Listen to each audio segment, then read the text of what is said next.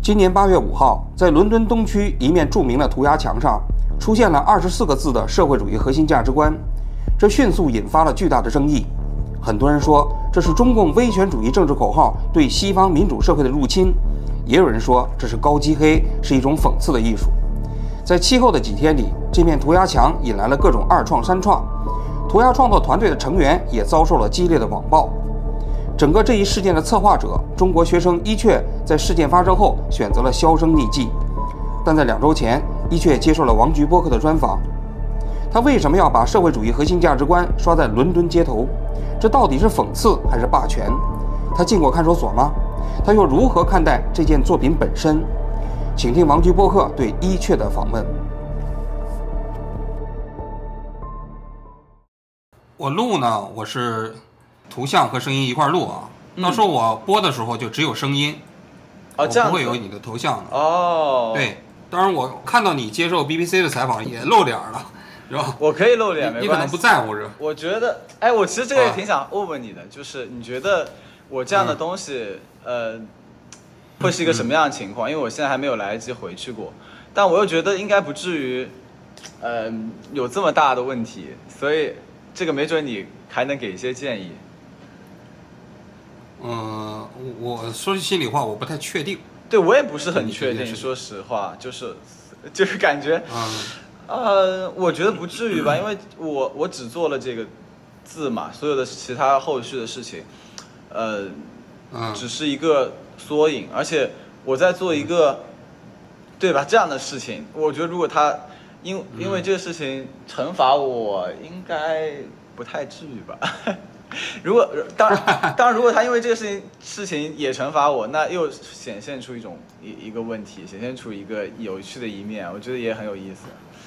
对，对，是这样的。但是这个体制啊，有的时候它不是那么理性。嗯，他们可不会觉得可能哟，你这个引起了国际的关注，因为他这二十四个字，过去他只是对内宣传，在国际上。他未见得希望引起这么大的关注，但是因为你这个举动，导致了这个东西成为了国际媒体关注的核心，至少那一段时间内啊，哎，他可能会觉得这件事情是由你导致的，由你引发的，是吧？嗯，有这种可能性，在他们的逻辑里，留学生都应该老老实实在那读书，然后呢，不要参与当地的政治活动，也不要参与有可能引发政治。溢出现象的行为，哎，我真的不觉得这个是政治活动啊！就是，其实我觉得很多人都一定要把这二十四个字 作为呃 Chinese propaganda，但是，呃，你可以这么去做这个符号化，但是你不能忽视这个字本身，它就是文字，对吧？那，对，那它这个这个你怎么说呢？我我个人真的觉得这个文字啊，就是这个只是它的一个。嗯，他自己的意思。首先，如果他们有这个东西，当然是我也是考虑到的，这个毋庸置疑吧。嗯，我理解你的想法，就说你你可能只把它当做一个艺术，对吧？但是你现在问我的是，他们会不会因为这个来处理你？啊，对，我其实就那么他们是想问问你的意见。看看你的建议是什么？但是但是我我觉得怎么理解才重要？我觉得这个有意思的地方也在于这条线嘛。我觉得这个线就是一种艺术，你知道吧？就是你要需要去跟这个线玩，本身它就是一种艺术。嗯嗯嗯。你当时怎么想到要把这二十四个字喷在那个墙上的？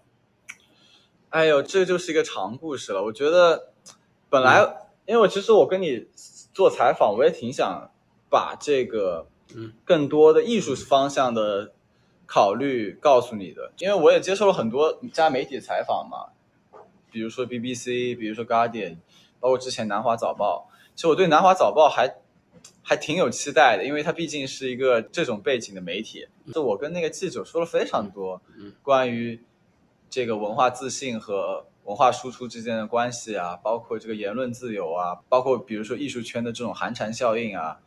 啊，非说了非常非常多，但是没有办法，结果也没有放出几条信息，最后好像逼得我，我是没有办法通过媒体说出真实的，呃话了。就包括我，我我一直都有说，就说 Guardian 啊，或者说 BBC 啊，他们真的都是最后变成了自己一种意识形态的机器了，变成一种意识形态的机物质化产物了。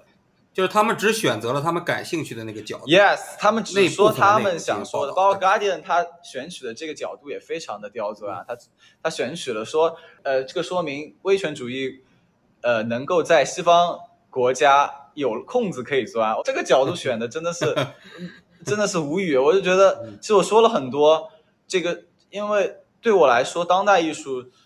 其实是一个很小众的东西，但是因为我一直在国内也做了两年多的策展人，呃，在一个美术馆做馆长，所以我一直认知到当代艺术它本身的跟社会之间是越来越脱钩的，它本身有非常大的这个行业本身有很大的问题。那我非常希望艺术是、是能够直接作用于社会的，而不是变成一种社会问题的 symbolize。因为现在其实当代艺术有有非常多的这种地缘政治啊，这种各种这样的政治性的东西，但是它完全就是在一个非常小的这个舒适的圈子里面去玩。那你说的再多，人家真正的大他者或真正的政治家根本不不 care 你，你说好了，反正没人听。所以这个这个是一个，呃是一个就是我我个人是很希望能够让当代艺术走出去的。那当然走出去，它肯定是依然从本身上是很难理解的，因为这个艺术啊，特别是从杜尚开始的所谓 contemporary art，嗯。它就是一种挑衅的，它是有一种反叛的，嗯。它是一种揭露的运动嗯，它本身就充当社会的一面镜子，去，哎，怎么说呢？去去显示各个方面的问题，但它不不不真的去真的自己会某种，当然艾薇薇她的作品可能很多人会觉得她有某种政治性啊，某种这种非常强烈的符号性，嗯，那可能也是因为可能是因为他的这个父亲啊，他他的这个身世的原因。但我们这一代人，其实我觉得没有太多的，呃，我我真的是比较中立的去看待这件事情，不太喜欢做特别呃强的 judgment。你在做这件事情之前，就是这一切，你刚才跟我说的这一切，你都已经想过了，是吧？那当然肯定啊，那不然我会忽然去做这样的事吗？就是说，你希望用某种形式来介入到现实生活中来，然后并且呢，引起社会民公众的关注，是这是这个对？我之前想过，我说我嗯直接不说话，我就就不不以艺术家的身份出现，我就不说，我直接画上去，再也不不去认领这件事情是怎么样的。但是我又觉得这个时候艺术家是必须在场的，我我很仔细的考虑了一下，因为我觉得这件事如果艺术家不在场的话，他可能有就被定义为一种呃恶作剧啊，或者或者这种形式的一种也未可知。所以说，艺术家在这个社会中要在场，其实是促进大家思考。他们会想，哎，为什么一个艺术家会做这样的事情？那他才会去考虑。就像一个东西，它放到美术馆里，它可能放到外面就是他妈的一个垃圾，但是放到美术馆里，人家会对它进行一个更丰富的 meaningless 的一个状态。对，那你怎么想到用这二十四个字写在那个墙上呢？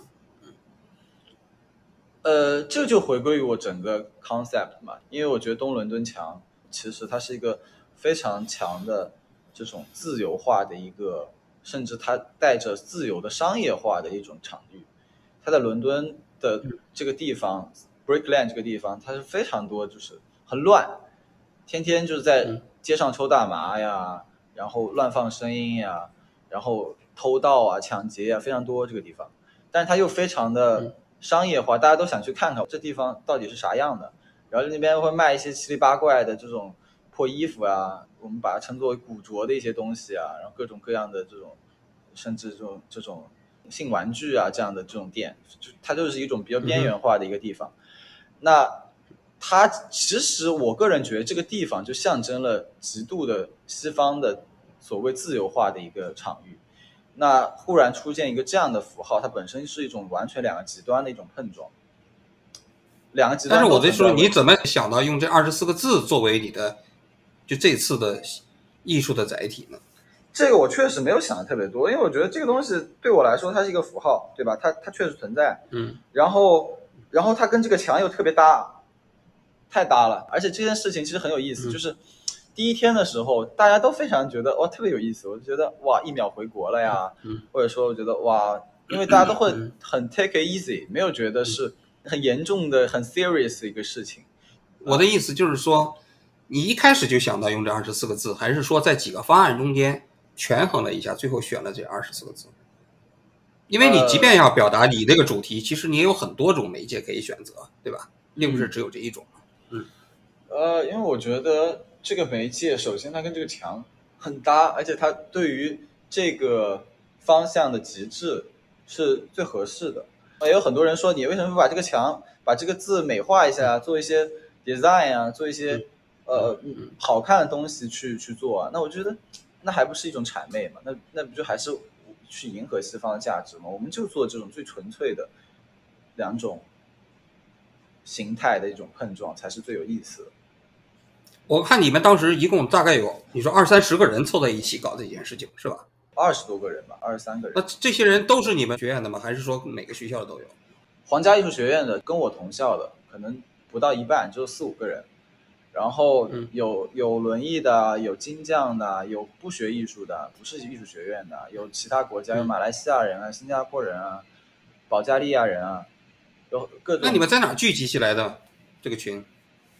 呃，首先我是通过这个呃微信群嘛，因为马来西亚人、新加坡人基本上他们也用微信，然后他们不用微信的话，我会单独跟他们聊。就这件事情就是我策划的，然后我就找了一堆人来做嘛，那那肯定需要有人来做，我不可能请油漆工来做，油漆工肯定不爱干，不愿意干这个事儿啊。包括这个，我也怕后面出现问题，我肯定是要请自己认识的朋友啊、身边的人来帮忙做这个事情。那你怎么跟他们讲的？其实就是一种艺术创作的表达，没有说特别多的东西，他们也没有觉得这个是一个非常 seriously 的事情。那当时你召集他们的时候，实际上你这个创作想法已经都非常成熟了，只不过让他们一起来帮你来实施这个方案，还是说你把他召集在一起之后，大家一起商量一个方案来做这件事情？啊，那我是已经想明白，我是想清楚，他们就是那天来，一开始也就是当做一个没有很 serious 的创作方式吧，因为 Brickland 边上有个草地，然后大家就一起坐在那儿聊聊天，然后喝喝酒，聊的差不多了，然后我们就去去做这个事情，就相当于把它做成一个 party 了，一开始，然后我们再开始做这个事儿，然后那在这个过程中间，有没有人对你这个方案提出一些建议啊，或者意见啊，或者说他自己的想法呢？呃，有人说过，就是说觉得不要做那么大嘛，就稍微小一点。然后我就觉得必行，那必须要做很大，大才有才有那个味儿。你你说这个大是指什么意思？就他们的意思是不要涂那么多，就因为整面墙嘛，造成的影响那肯定也是不一样。你做的很小，那其实就不太能够形成这种话语了。那你作为一个艺术家，你在创作这个作品的时候，你肯定有自己想表达的东西。那你想，你通过这样的一个形式，你想表达什么？那我觉得这个就是最有最最需要，我觉得我不知道我能不能说的很清楚，就我觉得自己是很清楚的，但是总有人就他已经被拖入到政治的二元叙事里面去了，他不是在艺术领场域了。现在大部分人讨论，他总觉得哎，我就是必须得是小粉红，要不就是高级黑，我我他妈就不能是其他人。其实艺术本身就是一种政治，艺术是一种立场，艺术的批判就是一种立场，我的批判性本身就是一种立场。我并不代表说我一定要我站在中国或者站在其他国家。嗯这个作品它有意思的地方就是在于它对于两个意识形态都进行了揭露。这是你的作品写在墙上之后，围观者的反应。我想问的是，你在自己创作这个作品的时候，你想表达什么？我创作这个作品的时候，就在期待围观者这样的反应啊。这个反应就是本身就是他的作品的一部分，这个属于叫做 interactional art，就是嗯介入式艺术。这个其实从嗯很早以前，八零年代的维维也纳行动派开始，作为一种艺术的、呃表达方式就已经存在了，只是很多人不知道，因为艺术这个东西太小众了，他们根本就不懂。但是这个东西其实很早以前就有介入，包括其实西方有非常多的这个艺术行动组织。随便说一个，比如 Just Stop Oil，他们就是希望能够去除生态问题，呃，减少使用油啊、煤气啊，然后他们就在街上这种静坐，坐成一排，然后或者说慢行，啊，之前甚至对这个梵高的向日葵去泼那个 potato soup，这个那个番茄汁，对吧？嗯，它其实没有太大的社会危害性，更多的是希望大家去关注到这个人类根源的问题上去。嗯，现在是根源的问题叙述变成一种商业化，包括您的节目，它可能叙述是一个部分，它在揭露问题。现在揭露问题变成了一种形式啊，揭露问题也变变成一种商业了，就是他可以说，但说了没用，说了变反而那个人好赚钱，但是。对问题本身不带有任何作用，而且反而成为问题本身存在的一个 part part，就变成了一种呃被合理化的一个区域了，就像 Matrix 一样。我知道，就像摇滚音乐的歌手啊，都是以批判社会的姿态出现，然后呢，社会就会给给这些人一大笔钱，然后呢，他们就变得在商业上非常成功，从此呢，实际上就是变成了这个社会非常成功的一个阶层，是吧？Yes。对，这个就是很你想表达这意思，很荒诞的一种逻辑，对吧？对。那我想说的是，就是说你当时在写这二十四个字的时候，你已经预期到这事后出现的这两种反应了。我预期到了。其实我之前有很多创作都是，呃，有带有这样子的性质的。只不过呢，这个作品呢，它比较直接一些，可能起码从符号上稍微行直接一些。那这样就导致。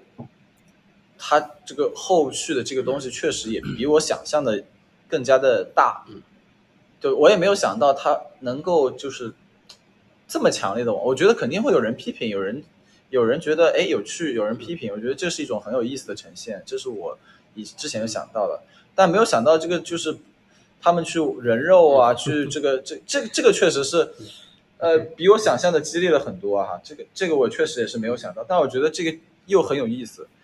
虽然一开始觉得还挺难受的，但是过了这个段时间，仔细的考虑了一下，毕竟政治是我之前未曾介入的，或者说我的作品，我研究的法兰克福学派其实更多的是一种社会批判，它对于社会问题进行批判，它并不是直接对政治本身批判。社会问题是社会问题，但社会问题可能背后是某种政治的决策可能出现着问题，但任何一种政治都一定有问题，对吧？没有什么完美的政政政体，那那其实艺术家做到的，他并不是一个政政治决策者，他是一个对问题的揭露者。这个问题可能也是没有办法就必须存在，但并不代表不能说嘛，对吧？那你觉得结合这个东西刷在墙上以后，工作的反应，当时创作的这个目的达到了吗？我觉得达到了，而且觉得我觉得成功啊。所以说我说我在 BBC 上说成功啊，就是。比之前想象的成功了很多，就这个特别有意思，而且让我关注到了非常多的其他的东西，比如说我也思考了更多的政治，通过这件事情，然后也思考了很多关于网络暴力的问题，因为我我发现网络暴力确实是个问题，就是我我这种事网络暴力就算了，我觉得也没什么，就会发现我好多以前看了一些之之前的一些网络暴力的案例嘛，就比如说什么国内有一些。有个女生，她染了一个红头发，结果就被网网络暴力暴力到，然后直接人跳楼了。然后哦，非常多这样的案例，我我看完之后非常的觉得很惊讶。但是这个问题其实是不不通过这个作品是走进不了我的视野的。我认知到了这个网络上的这种这种戾气，它但这种戾气其实它本身就存在，展示出一种问题。而且您是看到这个东西的人，我觉得很。难得吧？我记得你在那个视频里面有说到这个问题嘛，就是说这个攻击我的人，他本身也是一种威权的形态。你根本就不知道自己在反对什么，那你凭什么觉得自己是正确的呢？对吧？你你冲着一个艺术家，一个自由表达范围之内的艺术家疯狂开开炮，那你连你连这个你自己所认知的问题本身都不清晰的话，你凭什么认为自己是正确的呢？所以。这帮人其实跟当年那些红卫兵没有区别的，就是脑子是不受控制的一个一个状态。那其实反体现出来这种，这所以是要做反者道之动嘛。这个两个极端其实是一样的，最后回归到同一个点，这是最有意思的地方。关于这个事实层面，我还有挺多细节要问你的啊。嗯，当时有人指责你，说你这个涂鸦艺术啊，当时把这整面墙都涂了，但第一，人家这个地方不允许涂鸦，实际上你违反了当地的法律。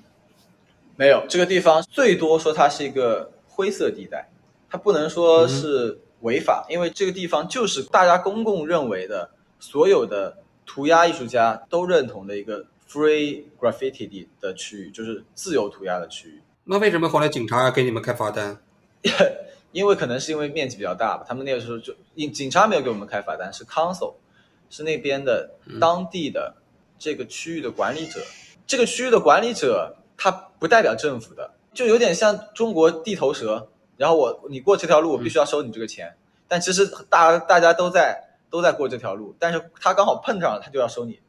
或者说你你过的太多了，你过得太猛了，你搞一个超级大卡车在那过，那人家就不应了。你弄一个小车在过这条路，他就不管你。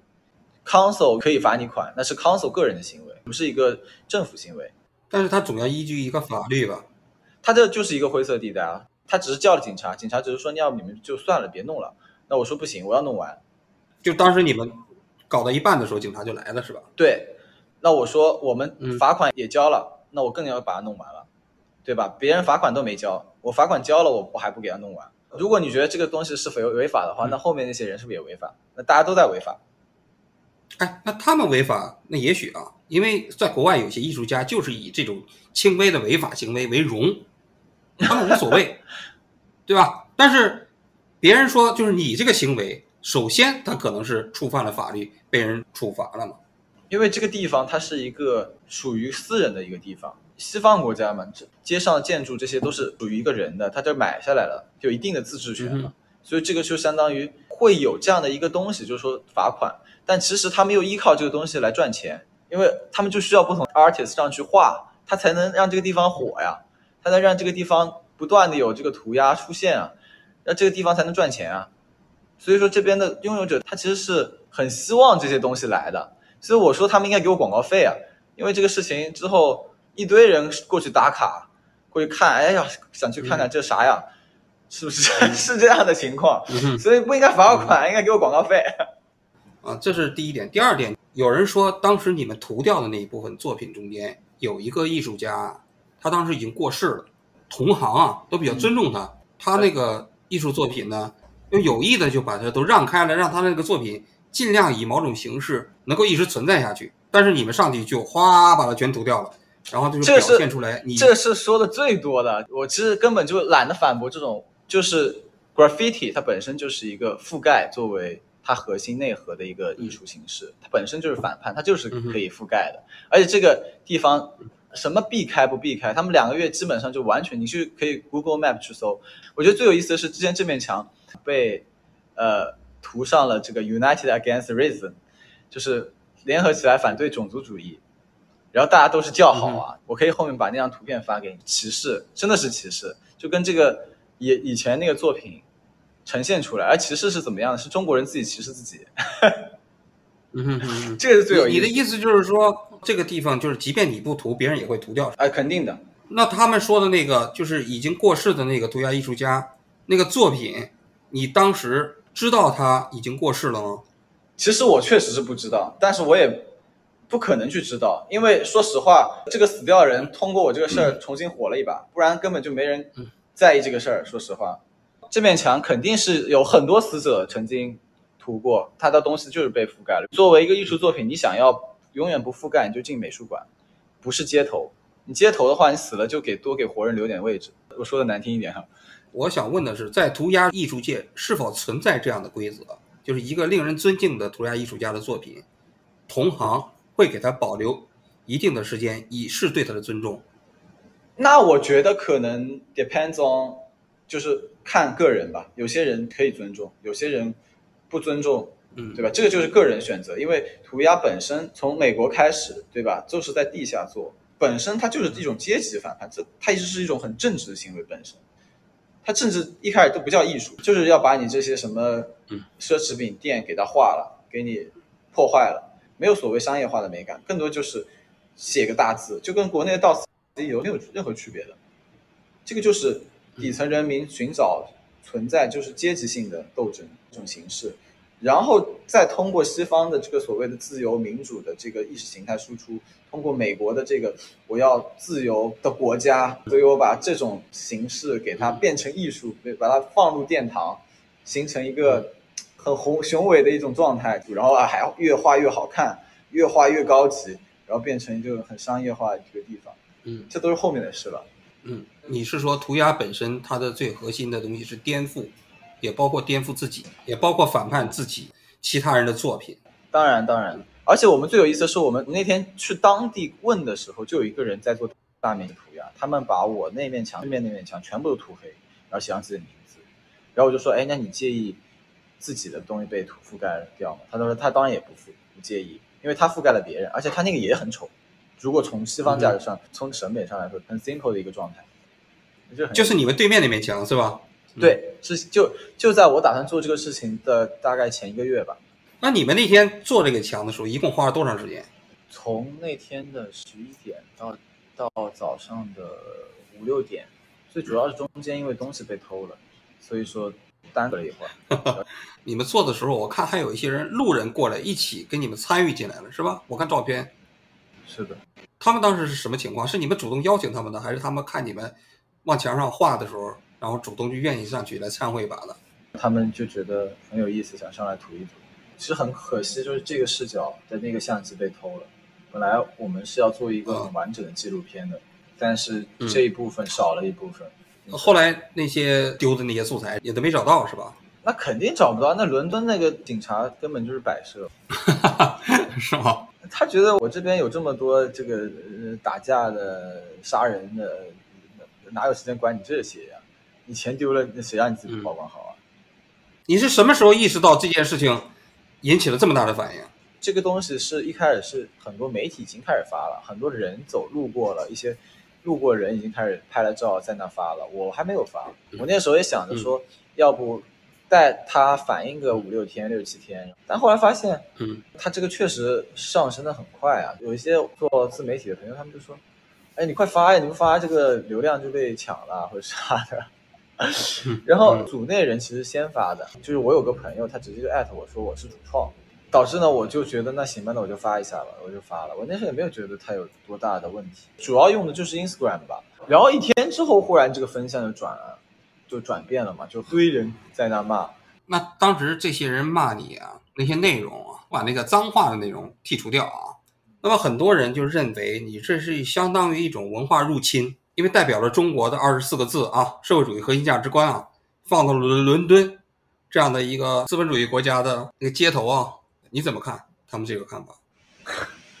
我真的觉得这些这些都是最原初的一些质疑了，但但这种质疑真的是真的是非常的，就是有些我甚至不知道怎么说。那文文化入侵，那全世界都在文化入侵啊。那你你接受到的西方的东西也是西方的一种文化。我觉得就是意识形态、国家机器这种这种软性文化，它就应该。还是可以自由的出路的嘛，对吧？其实这里可以聊的反而是文化自信的问题，文化自信和文化输出这两人是在一块儿的。更多人是没有文化自信对这件事情。你说的没有文化自信是指是什么人没有文化自信？中国人啊，大部分中国人吧，他没有文化自信，因为他无法，就是 就是很多中国人他们说，哎，这个家丑不可外扬，你把这个东西中国的丑事或者说觉得不好的东西。呃，放出来。那其实我我个人认为，一个国家的文化要自信，首先这个国家，你得直面自己的历史，你得知道，你得愿意把你的家的丑事拿出来，你才能自信。遮遮掩掩，你怎么自信呢？你肯定自信不起来啊。那那你觉得这二十四个字是中国的丑事儿呢，还是说好的东西呢？当时你把它放到那个墙上的时候，我觉得没有什么好与不好了，就这种事就是一个事情。而且这个事情也过去了，现在中国也不是这样子的方式去放的嘛，它起码稍微有点设计嘛，稍微美观了一点吧，对吧？再加上我们要根植于这个当地的环境嘛，因为我觉得它这个东西对中国可能没有价值，但是对西方太有价值了。这个事情，你说对西方有价值是指什么？特别是在对 Brickland 对东伦敦，它是一种非常强的对比，一种怎么说呢？两个极端吧，它是一种碰撞嘛。这两个极端指的是什么呢？这个这这这两个极端指的是什么？一个就是非常这个整齐划一、绝对的这个话语嘛，对吧？所以说我说这个，当地狱阳光照进东伦敦街巷的时候，这二十四个字庄严而荒诞。荒诞是因为它在一个这样的地方，东伦敦这个地方呢，它又是一个另外一个极端嘛，它是纯粹的自由，纯粹的犯罪，纯粹的这个混乱，纯粹的垃圾积满地，哎，这种就非常强的对比。而现在这个完全被覆盖掉了，完全被覆掉覆盖掉之后，说真的，我真的觉得这个墙更美了，因为它被我们一搞，它稍微干净了一些。后面的艺术家在上面涂的时候，底色很白，看起来更好看了。我可以给你发图片。真的，就经过社会主义核心价值观的洗礼，它更漂亮。这也是我一开始就想 想到的。就是我刚才那个表述可能不是特别准确啊。就是有的人认为，实际上你把这二十四个字写在了东伦敦的墙上，其实是一种代表了中国价值观对西方价值观的挑衅。嗯，他要这么理解可以。所以说，我说这个东西是一面镜子，有不同人他也可以以自己不同的角度去理解，这才是艺术。那你同意这种看法吗？我觉得他可以有这样的说法，在在作为他个人角度是成立的嘛，一种。因为最开始啊，激起了人们的很大的兴趣啊，嗯，很多人是基于这样一种的看法，他们才会有强烈的那种不安感，然后才会有比如说对你的批判呐，人肉你啊，信息啊，然后然后对你们认为这是小粉红攻陷东伦敦的一个象征啊，等等吧。这个就有这些事情。导致了后面一些艺术评论家评论，我们就有深刻的聊过这个事情。呃，如果一个小粉红他能做出这个事吗？那个 BBC 还问我说，这个东西是不是中国政府授意我做的？我就觉得太他妈搞笑了。如果他真的是小粉红，他应该涂到国会大厦去，对吧？涂在这儿又算什么？不一定，因为涂到国会大厦去，那个有法律风险。那那你做政治不就是这样的吗？做政治你就是得学宇宙啊，就是得斗争啊，对不对？嗯。那他不一定非得要这么烈度高的这种方式嘛？但是以这种方式引起了媒体的高度重视啊，其实已经起到了效果。所以很多人认为这其实是社会主义价值观对英国这样一个老牌资本主义国家价值观的挑衅嘛。他这种方式一定存在着对西方价值观的一种揭露，问题的揭露肯定出现了。嗯。但是事实是，反而是中国人更憋不住嘛。比如说有一些中国人，他反而是英国人那边道歉。我觉得这不可理解，人家英国人还在那里看，哎，这到底什么意思？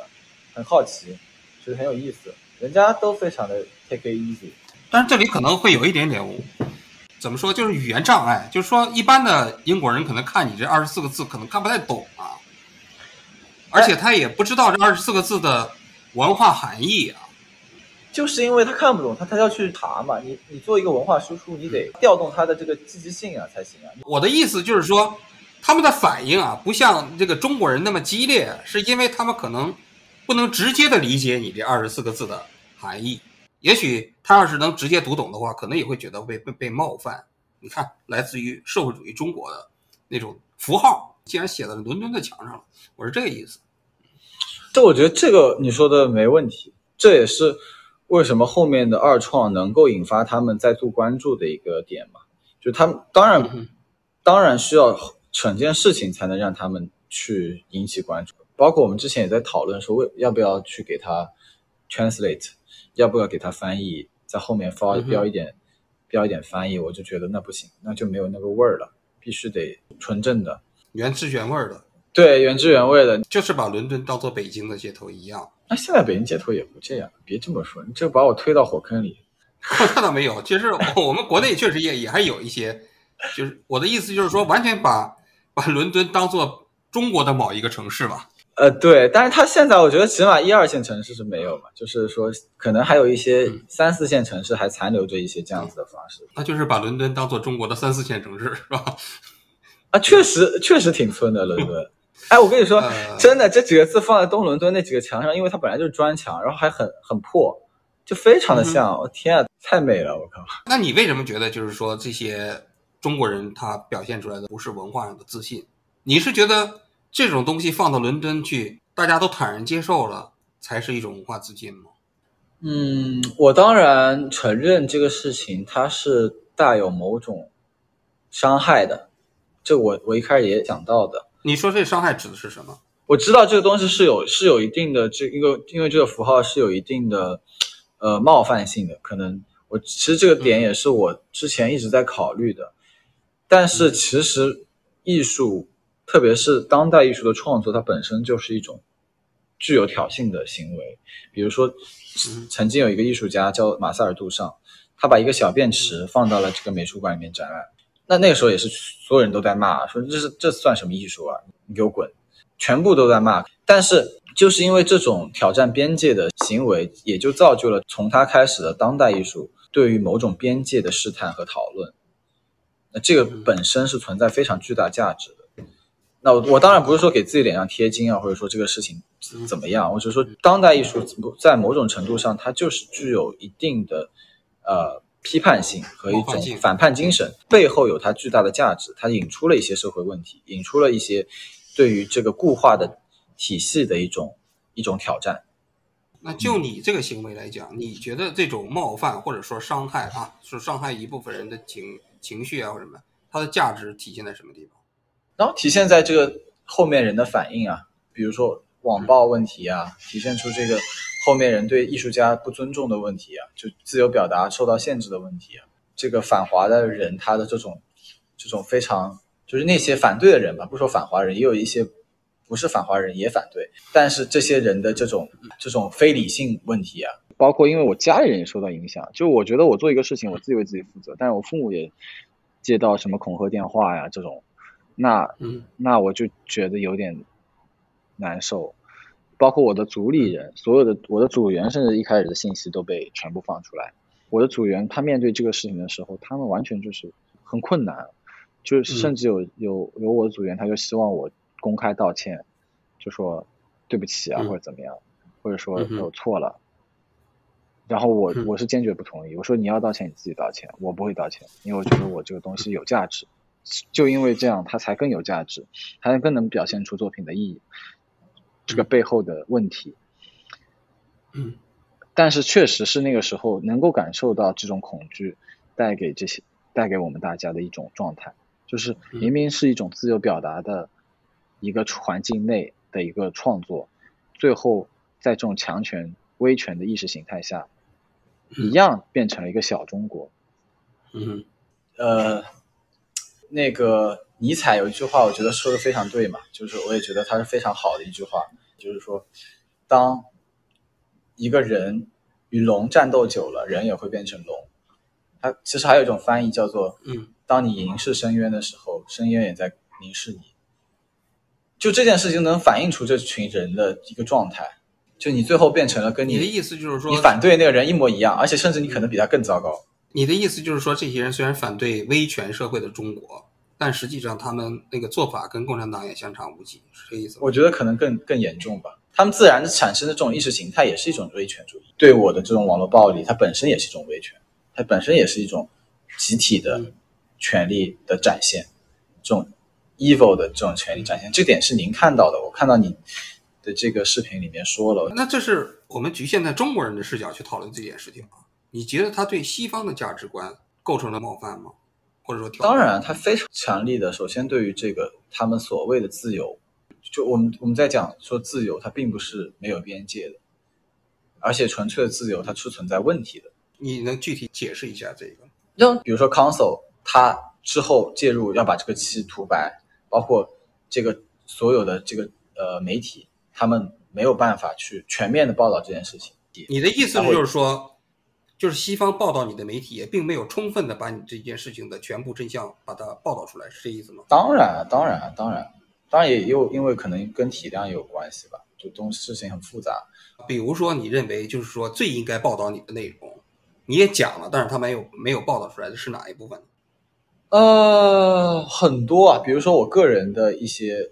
前期的策划想法上啊，艺术性上啊，其实我更多的是，我觉得我语言就只能更多的是通过一种艺术的形式。所以说，我说我真的是没有立场，不是说我没有立场去做批判，我没有必要去去去展现社会的问题，而是每个社会都有问题。就我很难做 judgment，我觉得我很难做审判，哪个是好的，哪个是不好的，对吧？而且好与不好重要吗？也没有办法呀，就就是最后，那当然还是蛮重要的。我觉得我 我觉得重要，对对问题本身来说，比如说您的，我觉得您的工作非常重要，我觉得您的工作很有价值，对于一些问题的揭露，这个是毋庸置疑的。但是我的意思是说，我其实作为艺术创作者，我很少做直接的审判，是也是因为，毕竟看到问题很容易，但是管理问题是两个两个难度。对吧？你让那些人去去那个位置，他们能做的比比这个习近平好吗？不一定吧。我可能做的可能更差，对不对？这个这个，就你让我去做，我我也不行，我肯定比他差。我觉得我肯定做比他差。我我理解你刚才说的话，你就是说，当然没有完美的社会制度啊，这哪个社会都有问题啊。但毕竟实际上是在程度上是有区别的啊。就比如说，我们在描述中国社会的问题和描述英国社会的问题，那你觉得这两种问题是在同一个维度吗？嗯，我觉得这个视角也很很难让这件事情是纯粹客观。比如说，您是曾经在中国工作了很多年的记者，所以说您更多的还是会关注中国的问题，嗯哼，对吧？那西方记者肯定会更多的关注西方的问题，就很难有一个人他把所有全世界的问题全部都观看一遍，然后他去评判到底哪个是更好的。那也不也其实很难做到完全，因为信息这么多，所以我就不能做出一个非常客观的评价。你懂我意思吧？就是我可能也像我会像您一样，我更了解中国的情况。那当然，我来到英国，我感受到英国的状态，所以我就说，很多时候很多人是屁股决定脑袋嘛，他坐在哪儿，他脑袋就在哪儿。那我觉得脑袋决定屁股也有点问题。我觉得就是可以站着多。就不同地方你都做做看，其实是种体验。其实我并不要求你做客观评价，就是其实是主观评价嘛。你比如说你要问我这个问题啊，我我肯定我会说，是哪个国家都有问题，哪个社会都有问题。但我认为中国社会可能那个问题更严重。我不会讳言，因为我作为一个言论工作者啊，因为我感觉到我在中国工作的时候受到的限制，或者说我一旦冒犯了这个他们制定的规则，那后果非常严重嘛。我在西方社会，我在日本生活，我同样也有各种各样的限制。那这种限制呢，它只是让我觉得不爽，没到危害我工作程度、职业生涯的那种程度嘛。所以我肯定会说，这不是一个维度的问题。我了解，我我非常非常理解你的这个感受嘛。它显然是不同维度，它显然是它甚至可以说是两个不同的世界呢，对吧？那哪个程度更严重呢？这个就很难，就当评价这个问题的时候，我可能只能结合到我个人的因素上去去聊了，对吧？我之前在杭州做美术馆馆长，在那儿工作了一段时间，当然因为疫情的时间，这个 整个管理有点问题，那我我觉得也算是一个好时机，我就出来了。那出来之后，那我会发现这个人种问题啊，那我我想我想要再在英国做做馆长，那基本上是不太可能的。因为在这边，我连做一个策展助理都面试好几轮，然后最后还被我还被刷掉了，而且他一年多少 K？二十六 K，就这个工资在伦敦是很难生存的，可以说。一年二十六 K 不就是两万六千英镑吗？对，一年，而且还是税前哦。嗯。那从我个人角度，甚至我比如说我在国内其实更容易赚钱，这个也是事实。我也没有办法，我只能说这是不同的世界嘛，对吧？那我也承认，呃，在某些方面中国有好的，起码我从我个人生活质量上来说，我其实觉得中国的生活质量是确实比我在英国的生活质量高的。那我的收入上，我其实现在也就是毕业之后也就带带学生，呃，而且这个学生还是中国的学生，就是那种教他们怎么出来考试嘛，就是来到英国读书。那其他我在这边，你说你让我去洗碗，我有点我有点不太愿意，我还确实去洗过。去感受了一下，我我不来英国，我基本上不会去感受这种东西，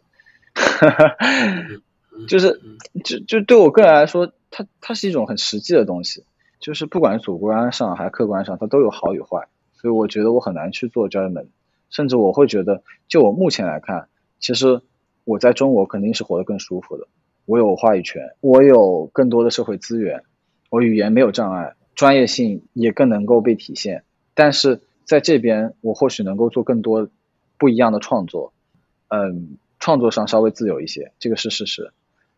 嗯，我能这么理解吗？就是说，你其实不太愿意直接回答这个问题。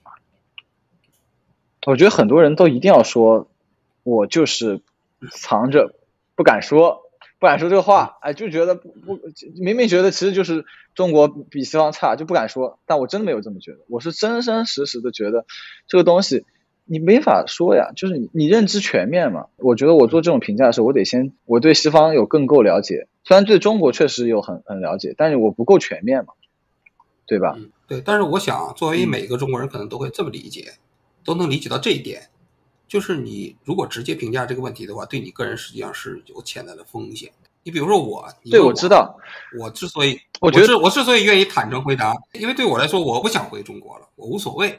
其实我也完全可以理解你的处境啊，因为你并没有下定决心就不回中国了，因为你的家庭还在那儿，说不定你还可以将来回到那个地方去搞艺术创作。但是假如说你要是面对我的提问，你就是坦诚的回答这个问题的话。